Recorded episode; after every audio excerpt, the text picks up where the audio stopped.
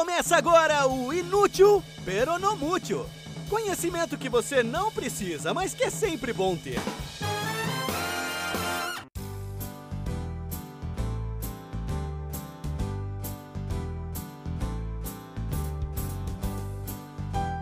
Olá, artísticos ouvintes! Bem-vindos ao primeiríssimo episódio do podcast Inútil Peronomútil. Eu sou Paulo Eduardo e a partir dessa semana, todas as quartas-feiras, vou trazer uma informação aleatória, de qualidade, daquele tipo que você possivelmente nunca vai usar, mas que é sempre bom ter. Hoje você vai ficar sabendo que o Picasso já foi acusado de roubar a Mona Lisa. O ano era 1911 e a Mona Lisa não era nem de perto o que é hoje que é o quadro mais famoso do mundo. Sim, porque hoje, e eu digo hoje pré-pandemia, obviamente, o Louvre é o museu mais visitado do mundo, segundo o Museum Index Report de 2016.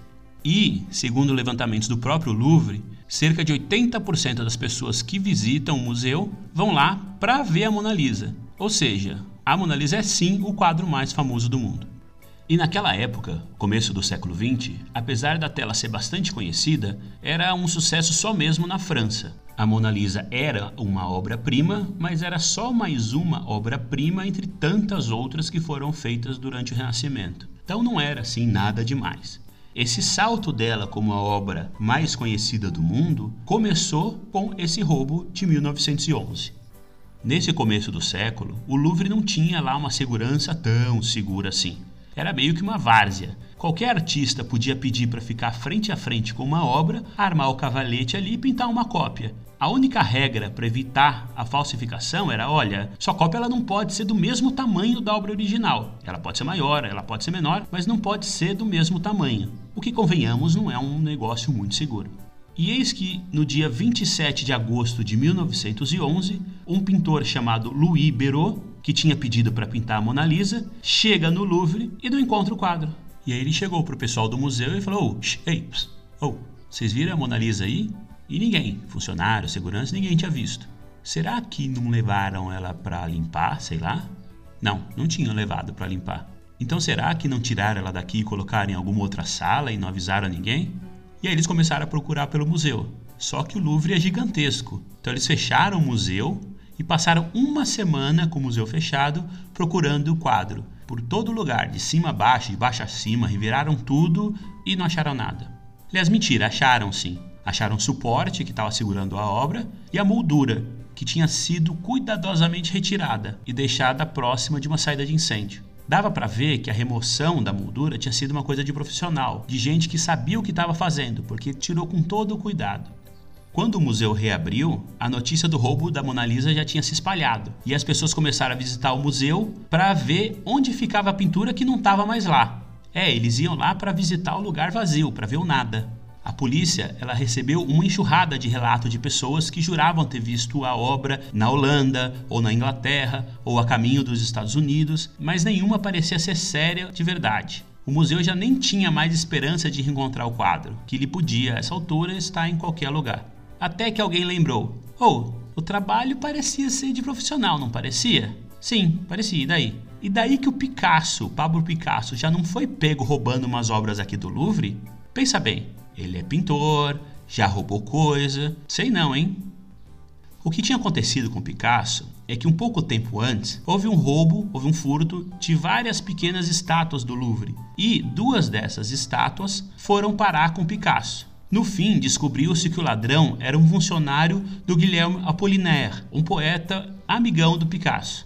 O tal do funcionário do Apollinaire roubou as estátuas lá do Louvre e vendeu duas delas para o Picasso. Ou seja, o Picasso não teve nada a ver com o roubo, com o crime em si. Mas ele meio que ignorou o carimbo que tinha embaixo das estátuas dizendo propriedade do Louvre. Quando falaram, pô, mas você não viu isso? Ele falou, olha, tinha com carimbo embaixo, eu nem tinha visto.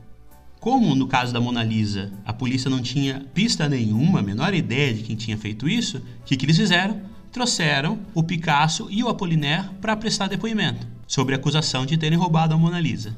E os dois fizeram aquilo que todo mundo faz quando sente a água bater. Um culpou o outro. Eles no final acabaram sendo soltos por falta de provas e a acusação não deu em nada, mas digamos que a amizade deles nunca mais foi a mesma daí para frente. A polícia e o Louvre continuaram sem qualquer pista do paradeiro da Mona Lisa e o quadro só foi recuperado mais de dois anos depois, quando o ladrão fez meio uma burrada. O cara era um italiano que estava responsável por criar as cúpulas de vidro que iam proteger as obras de arte do Louvre. E aí um dia ele entrou no Louvre e viu a Mona Lisa lá dando sopa e falou: Olha, Mona Lisa, tá bom, vou levar. Ninguém tá olhando? Vou levar. Meio por impulso, assim, ele não planejou nada. Ele não planejou roubar. Ele chegou lá, viu a Mona Lisa e falou: Vou levar. Sabe quando você vai no supermercado e vê uma barra de chocolate e fala: Vou levar e põe no carrinho? Foi mais ou menos a mesma coisa, só que o cara levou a Mona Lisa. Quando ele se deu conta, chegou no apartamento dele e falou: Poxa, tô com a Mona Lisa aqui. Ele meio que entrou em pânico, ele ficou sem saber o que fazer. Então ele guardou. E passou dois anos com ela guardada no apartamento dele em Paris. Até que um dia ele falou: Poxa, eu sou italiano. O Da Vinci era italiano. Então a obra é italiana. Eu vou devolver a Mona Lisa para Itália.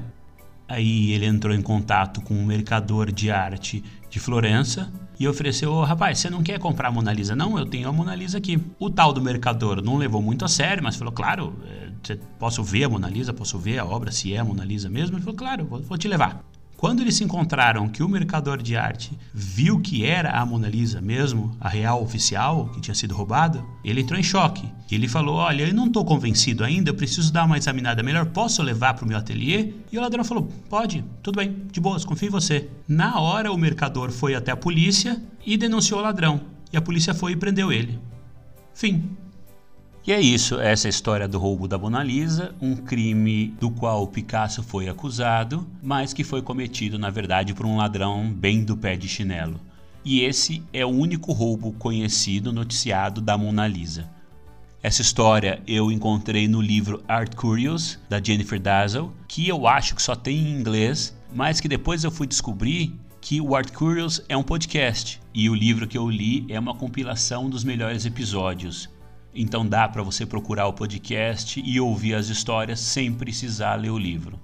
Inclusive, nessa história do roubo da Mona Lisa, ela conta também uma teoria de que a pintura da Mona Lisa que está lá exposta não é a real. Eles expõem uma cópia só para evitar realmente que o real seja roubado.